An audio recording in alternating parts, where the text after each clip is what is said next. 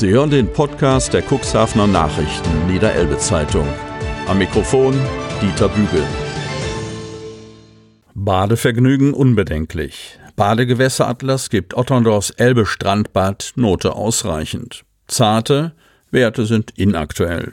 Von Ulrich Rode. Otterndorf. Sommer, Sonne, Strand und Meer. Das sind die Zutaten für einen gelungenen Badeurlaub. Das gilt auch für das Nordseebad Otterndorf, das als Familienferienort einen guten Ruf erworben hat. Doch etwas trübt die Badefreuden, im wahrsten Sinne des Wortes. Der alljährlich vor Saisonbeginn veröffentlichte Badegewässeratlas des Niedersächsischen Landesgesundheitsamts gibt dem Strandbad am Weltschifffahrtsweg Elbe in Sachen Wasserqualität nur ein ausreichend das bedeutet zwar kein Badeverbot wie etwa am Weserstrand in Sandstedt, wo die Wasserqualität mit mangelhaft bewertet worden ist, aber ein Gütesiegel ist diese Benotung für Otterndorf auch nicht unbedingt. Grundlage der Bewertung sind die Beprobungen, die seitens des Gesundheitsamtes des Landkreises Cuxhaven während jeder Badesaison regelmäßig vorgenommen werden. Die Badestellen werden unter anderem auf Koli- und Fäkalbakterien untersucht. Im Wasser am Otterndorfer Strandbad seien demnach gelegentlich erhöhte Werte bei E. coli-Bakterien aufgetreten. Das Verschmutzungspotenzial wird als Mittel bewertet. Das klingt nicht dramatisch, ist es auch nicht, für Otterndorfs Touristiker in der Außendarstellung des Nordseebades aber auch nicht gerade hilfreich. Vor allem aber sei das ausreichend ungerechtfertigt, sagt Stadtdirektor Harald Zarte. Der ungünstige Wert sei bei einer einmaligen Messung im Jahr 2018 aufgetaucht und habe sich seither im Gesamtbild verfestigt. Zarte, wir untersuchen die Wasserqualität an der Badestelle Elbe ab der kommenden Woche zweimal wöchentlich regelmäßig und wir geben die aktuellen Werte am Aushang im Feriengebiet und auf unserer Webseite bekannt. Die Messreihe startet ab Dienstag kommender Woche. Diese Werte seien für die gegenwärtige Wasserqualität maßgeblich und nicht solche, die einmal in ferner Vergangenheit ermittelt worden seien. Wir kommunizieren die Untersuchungsergebnisse offen. Wir haben nichts zu verbergen, so Zarte. Als Nordseebad haben wir eine Verpflichtung gegenüber unseren Urlaubsgästen. Würde ein Wert bedeuten, dass ein gesundheitliches Risiko beim Baden entstehen könnte, würden wir unverzüglich Maßnahmen ergreifen und die Badestelle sperren. Doch insgesamt sei das Badevergnügen in Otterndorf als unbedenklich einzustufen. Das sei auch so über die gesamte Badesaison des vorigen Jahres so gewesen, sagt der Stadtdirektor. Das Wasser hatte immer eine gute Qualität. Selbstverständlich kann die Stadt Otterndorf nicht alle Parameter der Gewässerqualität am Weltschifffahrtsweg Elbe beeinflussen. Gleichwohl haben Nährstoffeinträge aus der Landwirtschaft in der Umgebung kaum Auswirkungen auf die Wasserqualität an der Badestelle. Algenvorkommen habe es bisher nicht gegeben, resümiert das Kreisgesundheitsamt. Auch die Gefahr einer Massenvermehrung von giftigen Blaualgen wird hier als gering angesehen. Den größten Skeptikern bietet Otterndorf im Zweifelsfall noch eine hervorragende Badealternative, den See Achterndiek. Dessen Wasserqualität wurde im Badegewässeratlas mit ausgezeichnet benotet.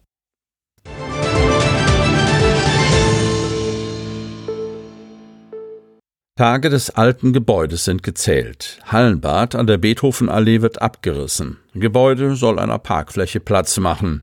Neubau eröffnet am 4. September von Thomas Sassen, Cuxhaven. Die Tage des alten Hallenbades an der Beethovenallee sind gezählt. In den kommenden Wochen wird nun auch die Gebäudehülle abgebrochen, nachdem die meisten Innenbereiche bereits entkernt worden sind. Bauherr ist die Nordsee Heilbad Cuxhaven GmbH. Deren Geschäftsführer Erwin Krewenker hofft, dass das Projekt weiter im Zeitplan und Kostenplan von rund 11 Millionen Euro bleibt und die Fläche bereits als Parkplatz für die Besucher zur Verfügung steht, wenn das neue Hallenbad in direkter Nachbarschaft eröffnet wird. Die Öffnungsfeier ist für den 4. September geplant. Drei Tage später sollen die Schulen und Vereine in den Neubau einziehen. Welche Zeiten für den öffentlichen Badebetrieb zur Verfügung stehen werden, stehe noch nicht endgültig fest, so Krewenka am Montag auf Nachfrage. Fast 52 Jahre war das alte Hallenbad im Betrieb. An der Eröffnung im September 1968 kann sich Jens Nickel 61 noch erinnern. Sein Vater Detlef war jahrzehntelang der technische Leiter der Cuxhavener Bäder und hatte schon den Bau des Stadtbades von der technischen Seite her begleitet. Als alles fertig war, zog Familie Nickel in die angeschlossene Wohnung ein. Jens kann sich noch gut erinnern, dass er damals jede Möglichkeit wahrgenommen hat, im Bad zu schwimmen und im Keller mit der Badtechnik, wo immer eine Platte aufgebaut war, Tischtennis zu spielen. Das war eine tolle Zeit für uns, erinnert sich der Cuxhavener. Sein Vater ist im August 2019 verstorben. Ein bisschen Melancholie schwang auch bei Mitchell Gesell, dem Polier der Firma Plumbeck Abbruch mit, als er mit dem Redakteur durch das bereits weitgehend entkernte Gebäude ging. Immerhin hat der Cuxhavener hier vor Jahrzehnten selbst das Schwimmen gelernt. Und die Bausubstanz sei eigentlich noch gut. Doch die in die Jahre gekommene Badtechnik hatte die Betriebskosten zum Schluss derart in die Höhe getrieben, dass ein Neubau vernünftiger schien, als immer wieder große Summen in die Modernisierung des Altbaus zu investieren. Während der Beckenbereich trotz der Abbrucharbeiten derzeit noch weitgehend intakt ist, sind andere Bereiche kaum noch wiederzuerkennen. In den Damen- und Herrenduschen fehlen bereits die Zwischenwände, die eingerissen wurden, um an die Leitung heranzukommen. Auch in den Umkleidekabinen ist bereits früh Tabula rasa gemacht worden. Die eingebauten Spinde sind entfernt, übrig ist eine große leere Hülle mit Schutthalden an den Seiten, ein trostloses Bild, das sich beim Anblick in die ehemalige Sportsbar fortsetzt, die ins Gebäude integriert trostloses Bild war. Gähnende Leere, wo einst Sportler jeden Alters ihre Siege gefeiert haben. An den schillernden Zeugen dieser Erfolge scheint heute auch niemand mehr Interesse zu haben. Jedenfalls warten etliche opulente Pokale in einer entlegenen Ecke des Geländes auf den Schrotthändler. Weitaus kostenträchtiger dürfte die Entsorgung asbesthaltigen Materials werden, das damals noch bedenkenlos verbaut worden war. Sobald das separierte und sicher verpackte Gefahrgut entsorgt ist, kann der eigentliche Abbruch der Gebäudehülle beginnen.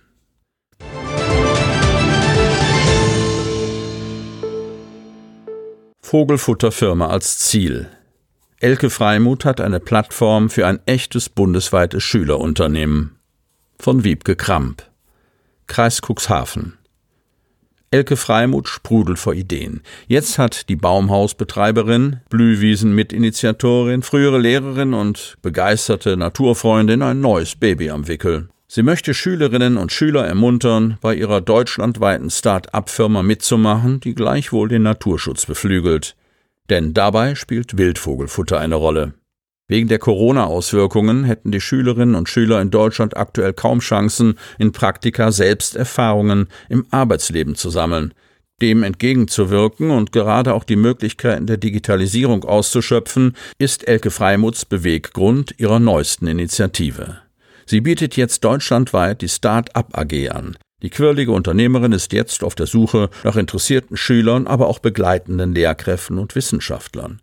Mit dabei sei bereits das Gymnasium Otterndorf sowie eine Schule aus Hamburg und eine aus Schleswig-Holstein. Mit Lass uns gemeinsam für den Naturschutz eine erfolgreiche echte Firma aufbauen, wirbt Elke Freimuth auf ihrer Plattform wilde-natur.de. Zum Mitmachen eingeladen sind Schülerinnen und Schüler ab der neunten Klasse aus ganz Deutschland, aus verschiedenen Schulen mit ganz unterschiedlichen Fertig- und Fähigkeiten. Start ist zum 1. September 2020. Kein Planspiel, sondern Echtzeit. Entstehen soll eine reale Firma mit realen Kunden und realen Umsätzen. Die Firma wird Wildvogelfutter produzieren und verkaufen. Dafür seien vielfältige Talente gefragt, von Kunst und Kommunikation bis Vertrieb, Wirtschaft und Zahlenanalyse. Im Team soll eine erfolgreiche Firma entwickelt werden. Die AG vernetzt sich digital. Ich weiß, wie es geht, aber auch wie viel Arbeit in einer solchen Angelegenheit steckt. Elke Freimuth wirft ihren eigenen Erfahrungsschatz in die Waagschale. Nach ihrer Lehrerausbildung hat die gebürtige Bülkauerin sehr schnell umgesattelt und ist in die Welt gezogen, um sich eigenen Geschäften zu widmen. Sie ist Mitbegründerin der Firma Eat the World, die kulinarische Stadtführungen anbietet. Nach knapp zehn Jahren hat sie sie 2017 ihrer Partnerin Katrin Buck verkauft. Beide zogen zurück in die Heimat, bauten das Baumhaushotel in Otterndorf und engagieren sich für den Naturschutz. Alles, was sie über Unternehmertum weiß, möchte sie den Schülerinnen und Schülern gern vermitteln. Sie ist sich sicher, dass solch ein Team es gemeinsam schaffen kann, eine erfolgreiche Firma aufzubauen. Potenzielle Erlöse sollen wiederum in Naturschutzprojekte gesteckt werden. Elke Freimuth betont, dass sie die Organisation übernehme, an den teilnehmenden Schulen benötige sie jedoch eine Lehrkraft als Ansprechpartner und Bindeglied vor Ort. Er oder sie dient als Multiplikator, sorgt aber auch dafür, dass die AG-Teilnahme im jeweiligen Zeugnis vermerkt wird. Mehr unter www.wilde-natur.org.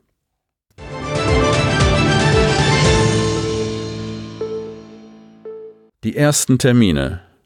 Sammelplätze für Grünabfälle wieder geöffnet. Preis Cuxhaven. Ab Mittwoch, 8. Juli, werden einige Sammelplätze für Grünabfälle wieder eröffnet. Wichtig ist, dass die Anlieferer den vorgeschriebenen Sicherheitsabstand von mindestens 1,50 Meter einhalten. Außerdem ist ein Mund-Nasenschutz zu tragen, Kinder dürfen nicht mit an die Plätze. Wie bisher dürfen an den Containerplätzen nur kleine Mengen angeliefert werden. Die Anlieferung mit einem Anhänger ist nicht erlaubt. Die Anliefertermine an den Containerstellplätzen sind mittwochs und freitags von 10 bis 16 Uhr und sonnabends von 9 bis 12 Uhr. Folgende Plätze werden bedient: Altenbrucher Bahnhof, Alter Weg, Frauenburger Weg, Melkereiweg Hermann-Löhn-Straße, Behrenscher Dorfstraße, Dallacker, Feldweg Schwarz-Weiß, Leutweinstraße, Steinmahner trifft, Amor, Franz-Strauch-Weg, Freiherr vom Steinstraße, Holte Spangen, Altländerstraße, Brockesweg, Töpfersstieg, westlich Meierhof, Ecke Parkplatz Kreishaus, Nordholzer Weg am Flockengrund, Behrenscher Weg und Dorfstraße. Der genaue Abfuhrplan zu den jeweiligen Sammelplätzen kann auf der Internetseite der Stadt eingesehen werden. Unter www.cuxhaven.de slash Abfallwirtschaft.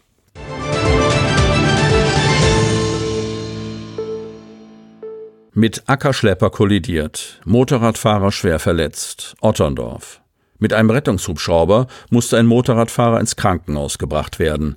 Der Mann kollidierte am Freitag gegen 14.10 Uhr auf der L118 mit einer Landmaschine. Wie die Polizei berichtet, war ein 29-Jähriger mit seinem Ackerschlepper mit Großballenpresse auf der L118 zwischen Wanner und Krempel unterwegs. Er sei nach links in einen Landweg eingebogen und habe dabei einen entgegenkommenden Motorradfahrer übersehen. Es kam zum Zusammenstoß.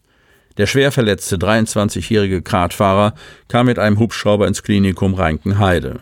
Die L118 musste wegen des Unfalls und der Rettung für zweieinhalb Stunden gesperrt werden.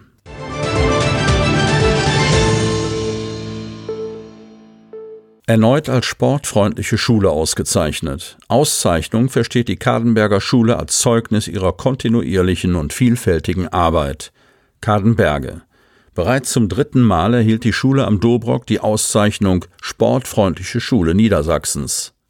Detlef Zeitler, Beauftragter der Landesschulbehörde für den Schulsport, dankte der Schule für ihre Bereitschaft und ihren Einsatz, Kinder und Jugendliche auf vielfältige Art und Weise fit zu halten. Die Auszeichnung versteht die Schule als Zeugnis einer kontinuierlichen und vielfältigen Arbeit im Bereich des Schulsports. Personell hat das Sportlehrerteam in den vergangenen Jahren mit den Sportlehrern Geske und Wenor zwei gewonnen, die sehr viele neue Ideen und Konzepte in Schule und Unterricht einfließen lassen. So konnten durch Ultimate Frisbee und Dodgeball neue Turnierspiele erprobt werden, die das altbekannte Traditionsturnier Basketball ergänzen. Parcours, laufend Hindernisstrecken möglichst schnell und ästhetisch zu überwinden, ist ein weiteres motivierendes Beispiel, wie Kinder und Jugendliche herausgefordert werden. Spikeball, das Hin- und Herspielen eines Balles auf eine Art Mininetz, erfordert viel Geschick. Bei aller Offenheit für neue Inhalte geraten traditionelle Sportarten und Disziplinen nicht außer Acht. Im Jahre 2019 haben 217 Kinder und Jugendliche erfolgreich ein Sportabzeichen abgelegt. Für das Sportabzeichen haben die Schülerinnen und Schüler viel geübt, vor allem geturnt, Leichtathletik betrieben, sind geschwommen und Rad gefahren. Tatkräftig unterstützt haben sie nicht nur die Sportlehrkräfte, sondern auch Heino Greve Ibert vom Triathlonverband Niedersachsen, der ein Speziallauftraining anbot, um die Kondition der Jugendlichen zu steigern. Zwei wichtige Partner der Schule am Dobrock sind der Triathlonverband Niedersachsen und der Niedersächsische Fußballverband. Die Verbände bilden die Schulsportassistentinnen und Assistenten TVN und Junior Coaches NFV aus. Nach ihrer Ausbildung werden die Jugendlichen bei der Planung und Organisation von Sportveranstaltungen eingesetzt, leiten zum Beispiel das Aufwärmtraining in einer Klasse, unterstützen die Arbeit an Stationen oder helfen als Punktrichter aus. Bei ihrer Tätigkeit wachsen Jugendliche manchmal über sich hinaus, wie Lea Lietz, die während eines Sportprojekttages einen Vormittag lang selbstständig und vorbildlich eine Gruppe von Kindern geführt habe, wie der stellvertretende Schulleiter Arne Garde lobend herausstellte. Als Dank für die Hilfe der Schülerinnen und Schüler dokumentieren die Sportlehrkräfte die Übernahme von Verantwortung auf einem Laufzettel. Dieser kann auch ihren Bewerbungsschreiben beigefügt werden. Im besten Falle lernen die Jugendlichen durch die Übernahme eines Amtes in der Schule, wie wichtig es ist, später in der Gesellschaft ehrenamtlich tätig zu sein. In manchen Fällen sind die Ämter auch ein Wegweiser, dass ein Beruf im Bereich Sport und Gesundheit zu einem passen könnte. Die nächsten Ausbildungen sind bereits organisiert. Sie finden im Sommer 2021 unter anderem in der Akademie des Sports in Klausthal-Zellerfeld statt.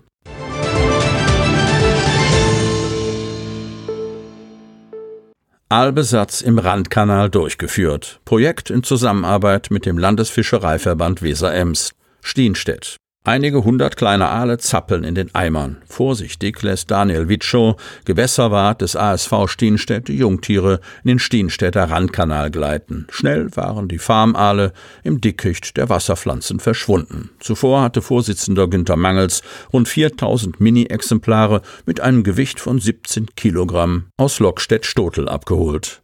Die zentrale Beschaffung hatte der Landesfischereiverband Weser-Ems organisiert. Der Randkanal eignet sich besonders für diese Maßnahme, erläutert Günther Mangels. Er ist ein fließendes Gewässer, naturnah und unbelastet. Die Tiere würden zunächst flussaufwärts in den Hornbach ziehen. In rund fünf Jahren sind sie laichreif. Dann kehren sie zurück und wandern über den Hadler Kanal in die Elbe und landen schließlich im offenen Meer. Die Aktion wird über die Europäische Union gefördert, die ein Aalrettungsprogramm aufgelegt hat.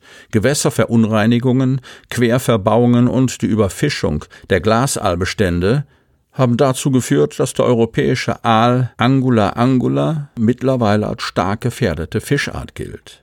Im asiatischen Bereich werden in den Restaurants mittlerweile horrende Summen für den Glasaal auf den Tisch gelegt, so Günter Mangels. Mit dem regelmäßigen Besatz der kleinen Mini-Aale versuchen viele Vereine in Niedersachsen sowie in anderen Bundesländern, die Fischart vor dem Aussterben zu bewahren. Wir sind uns klar darüber, dass nur ein Minimum den Randkanal wieder erreichen wird, so der Vorsitzende. Das Risiko ist groß. Aber der Gedanke daran, etwas für den Erhalt dieser Art getan zu haben, hebt das Risiko wieder auf dass sich Aale bis heute nicht in Gefangenschaft vermehren, werden die Tiere als sogenannte Glasaale im Meer gefangen, anschließend rund vier Monate in zertifizierten Fischereibetrieben großgezogen und schließlich in den heimischen Gewässern ausgebracht. Der europäische Aal zählt zu den heimischen Fischarten und hat eine wichtige ökologische Funktion. So hält er das Wasser rein und trägt zur Reduzierung der Fischbiomasse in den Gewässern bei. Darüber hinaus gehört er zu den wirtschaftlich bedeutendsten Fischarten der Fluss- und Seenfischerei. Aale werden etwa 20 bis 30 Jahre alt und wandern zum Leichen etwa 5000 Kilometer durch den Atlantik bis zur Saragossa-See. Dort sterben sie nach dem Leichen. Die aus den Eiern schlüpfenden Larven treiben anschließend mehrere Jahre passiv im Meer, bevor sie als Glasaale an die Flussmündungen und anschließend flussaufwärts zu den angestammten Plätzen der Elterntiere wandern.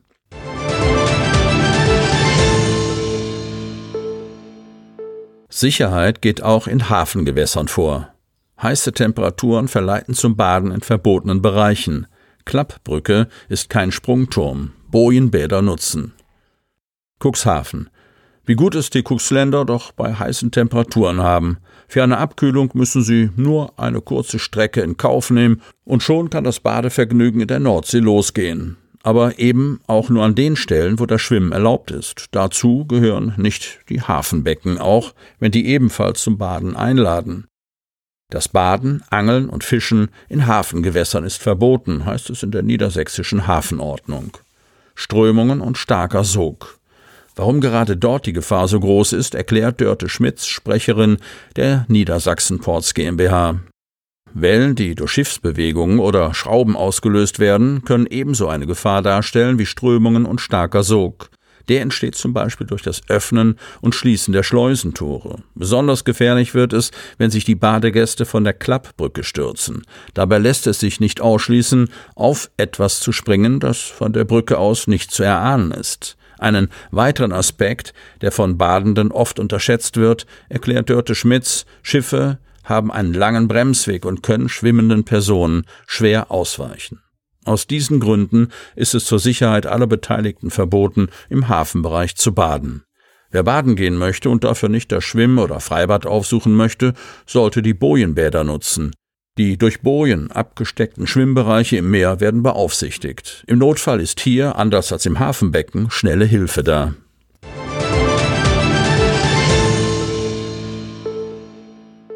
Neues Wasserprojekt von Corona gebeutelt. Langzeitschüleraustausch in Italien vorzeitig abgebrochen.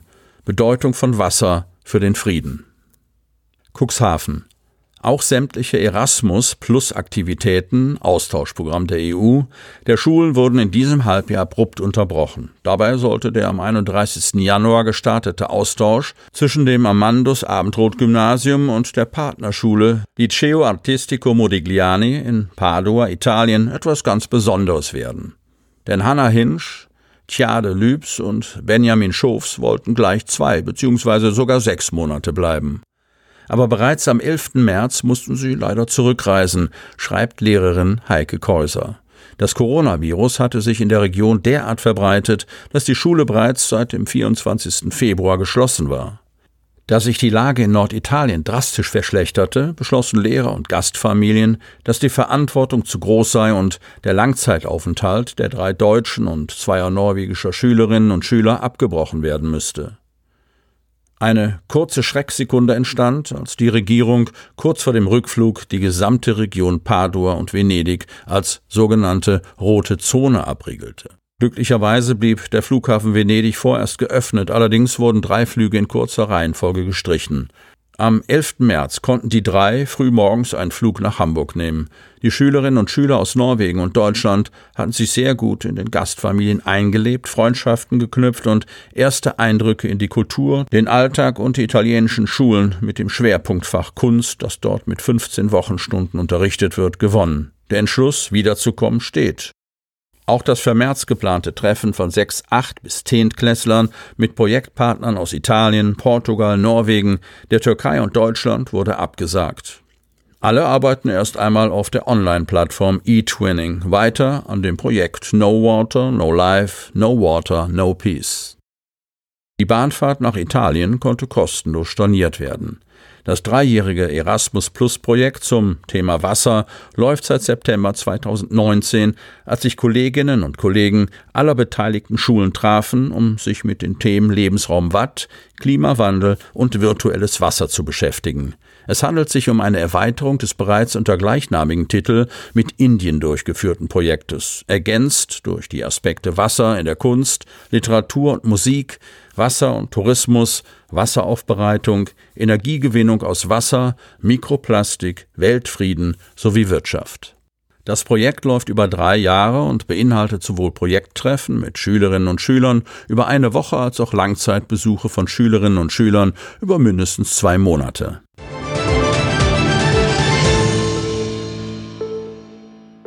Abschlussprüfungen. Trotz Corona die Ausbildung beenden. Kreis Cuxhaven, Stade. Die durch die Corona-Pandemie zunächst verschobenen Aus- und Fortbildungsprüfungen laufen wieder. Unter Einhaltung von strengen Hygienevorgaben werden noch bis zum 31. Juli die Abschlussprüfungen in den IHK-Berufen innerhalb der regulären Ausbildungszeit durchgeführt. Damit haben sowohl die 1800 jungen Nachwuchskräfte als auch die Ausbildungsunternehmen eine Planungssicherheit für den Ausbildungsabschluss. In der letzten Woche wurden erfolgreich die schriftlichen Abschlussprüfungen im Elbe-Weser-Raum absolviert. In Kooperation mit den berufsbildenden Schulen und weiteren Prüfungsorten wurden geeignete Räume hergerichtet, um die erforderlichen Abstandsregelungen einzuhalten. Wie auch bei zahlreichen Abiturprüfungen wurden dazu unter anderem auch die örtlichen Turnhallen verwendet. Jeder Teilnehmer wurde namentlich und mit Sitzplatzzuweisung erfasst. Als nächstes folgen nun die praktischen und mündlichen Abschlussprüfungen, ebenfalls mit besonderen Hygieneregelungen zum Schutz der beteiligten Personen. So werden zwischen den einzelnen Prüfungsterminen die Plätze desinfiziert und in den Räumen eine gute Durchlüftung sichergestellt. Dort, wo Abstandsmaße durch die besondere Prüfungsform nicht eingehalten werden können, besteht eine Pflicht zum Tragen eines Mundschutzes oder es sind weitere Sicherheitsvorkehrungen durch Plexiglas-Trennwände getroffen worden. Wir hoffen, dass wir in zukünftigen Prüfungen auch wieder auf diese zusätzlichen Maßnahmen verzichten können, werden aber gleichwohl alles dafür tun, um die erforderlichen Vorgaben zum Gesundheitsschutz aller Teilnehmer zu erfüllen, sagt Dirk Imken, Leiter der Abteilung Aus- und Weiterbildung der IHK Stade für den Elbe-Weser-Raum. Nur durch die Unterstützung und Mitarbeit der ehrenamtlichen Prüfer und Aufsichten ist es möglich, dass die Prüfungen unter diesen besonderen Voraussetzungen überhaupt durchgeführt werden können. Weitere Informationen IHK Stade, Dirk Imken, Telefon 04141 524154. E-Mail dirk.imken mit Doppel M at stade.ihk.de.